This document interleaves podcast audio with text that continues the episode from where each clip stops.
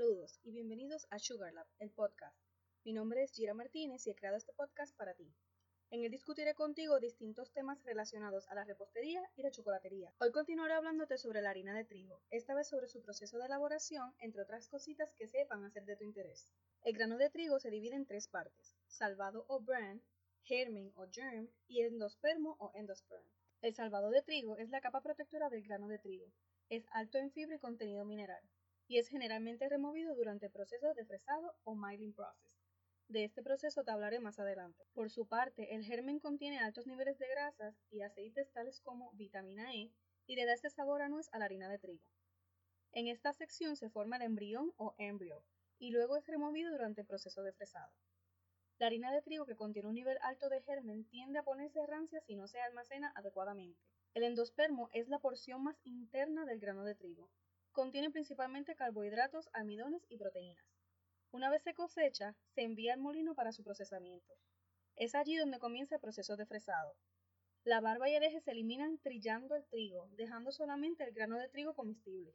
El grano luego pasa por el proceso de lavado y revenido antes de que se muela y se tamice en harina. Cuando el 100% del grano de trigo se muele y tamiza el producto final, se llama harina de trigo integral o whole wheat flour. La harina de trigo integral es una excelente fuente de alimento y contiene cantidades sustanciales de proteínas, vitaminas, minerales, grasas y carbohidratos. Adicional contiene el germen y el salvado, lo cual afecta la producción de gluten en los productos horneados.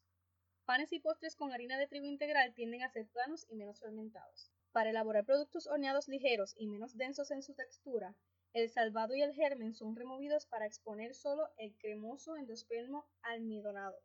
Un dato curioso es que en tiempos antiguos los aristócratas preferían la harina blanca por la textura ligera del producto final y su fácil digestión.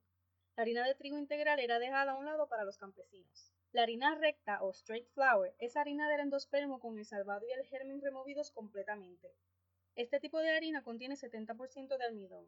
La primera tamizada de esta harina se llama harina clara o clear flour. Por otro lado, la harina de trigo clara es un tipo de harina obtenida de la parte de afuera del endospermo. Es alta en minerales o cenizas porque contiene residuos de salvado, lo cual contribuye al color de la harina, ya que en lugar de ser blanca es grisácea. La misma se utiliza mezclándola con otros granos del mismo color. Es usualmente utilizada en panes tales como panes de centeno o rye o panes de multigranos o multigrain. La medida del contenido de cenizas indica la calidad de la harina molida. Un contenido alto en cenizas indica una harina de trigo molida de baja calidad, mientras que un contenido bajo en cenizas indica que es harina de alta calidad. La harina de patente o patent flour es molida del centro del endospermo. Es considerada harina pura debido a su bajo contenido de minerales o cenizas. La misma contiene una cantidad mucho más consistente de proteína y es utilizada en producciones de alta gama como por ejemplo en panes italianos y franceses tales como el baguette. ¿Sabes por qué se le llama harina enriquecida a muchas de las harinas que encontramos en el supermercado o tiendas de repostería? Cuando la harina de trigo es molida en harina recta, la misma pierde varias vitaminas y minerales necesarios. Es por esto que por ley, muchos molineros son requeridos a enriquecer las harinas con vitaminas y minerales que han sido removidos de la misma antes de que se pueda vender al público. En otras palabras, antes de que la misma pueda ser vendida a ti, repostera o repostero que me escuchas. Existen dos maneras de envejecer la harina, de forma natural o química. Naturalmente, el oxígeno en el aire madura las proteínas de la harina y afecta las propiedades de unión e incrementa la fuerza y elasticidad de la harina. De manera química, Requiere aditivos tales como peróxido de benzoilo o benzoyl peroxide, cloro, entre otros, y toma de 3 a 4 días en terminar el proceso. Muchos molineros han dejado de utilizar el método químico y regresaron a envejecer sus harinas naturalmente. La harina de trigo que es envejecida naturalmente no es blanqueada. La harina sin blanquear le da un color cremoso a la miga de los productos horneados. Inclusive, en algunos estados de los Estados Unidos de América está estrictamente prohibido utilizar harinas que han sido enriquecidas o blanqueadas químicamente. Muchas harinas contienen aditivos para ayudar en el proceso de fermentación, acondicionamiento de las masas, blanqueamiento, entre otros. Adicional existen otros tipos de harina de trigo. Entre ellos se encuentran la harina alta en gluten, mejor conocida como harina de pan o high gluten flour, la cual tiene un contenido de proteínas del 13%. Es de grano duro y sumamente utilizada para la confección de panes, pizzas y bagels, entre otros productos que requieren un alto contenido de gluten. Además se encuentran tipos de harina con bajo contenido de proteína, llegando generalmente al 6%, las cuales son de grano suave. Una de estas harinas lo es la harina de hojaldre, mejor conocida como harina pastelera o pastry flour. La misma tiene más color y es de textura cremosa. Es utilizada para la confección de galletas, tartas o tartaletas, brownies, muffins, entre otros productos que no necesitan un alto contenido de gluten. La harina para bizcochos o cake flour es mucho más fina, lo que le permite aguantar cantidades altas de azúcar y líquidos. Es alta en almidones y a su vez proporciona excelente volumen y color de miga a productos tales como bizcochos en capas, cupcakes, entre otros tipos de bizcocho. Usualmente es blanqueada para mantener el color blanco durante y después del horneo. Otro tipo de harina utilizado altamente hoy en día en la elaboración de bizcochos lo es la harina preelaborada o self-rising. La misma consiste de harina de trigo de grano suave y se le añade polvo de hornear o baking powder y sal.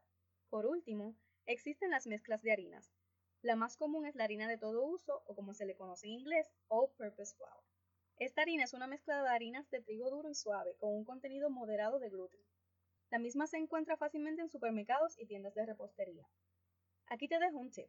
Si por alguna razón no tienes este tipo de harina disponible al momento en tu cocina, puedes mezclar harina de pan y harina para bizcochos en partes iguales para crear tu propia harina de todo uso. Por ejemplo, si en la receta necesitas dos tazas de harina para todo uso, Debes mezclar una taza de harina de pan y una taza de harina para bizcochos, lo cual equivale a dos tazas de harina para todo uso. Y listo. Ahora ya sabes cómo puedes resolver este pequeño problema de no tener este tipo de harina a la mano a la hora de hornear. Espero hayas disfrutado y aprendido mucho en este episodio y que haya sido de valor para ti. Si te gustó, te invito a que me dejes tu reseña en Apple Podcast y compartas con amigos y familiares para así llegar a más personas como tú, apasionadas por la repostería. Si quieres comunicarte conmigo directamente, tienes alguna duda o simplemente quieres saludarme, envíame un mensaje y sígueme en mis redes sociales como SugarLabPR.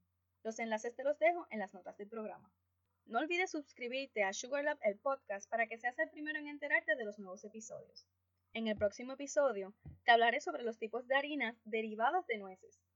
Y recuerda, únete a esta aventura para juntos crear una dulce química entre la repostería, tú y yo. Hasta la próxima.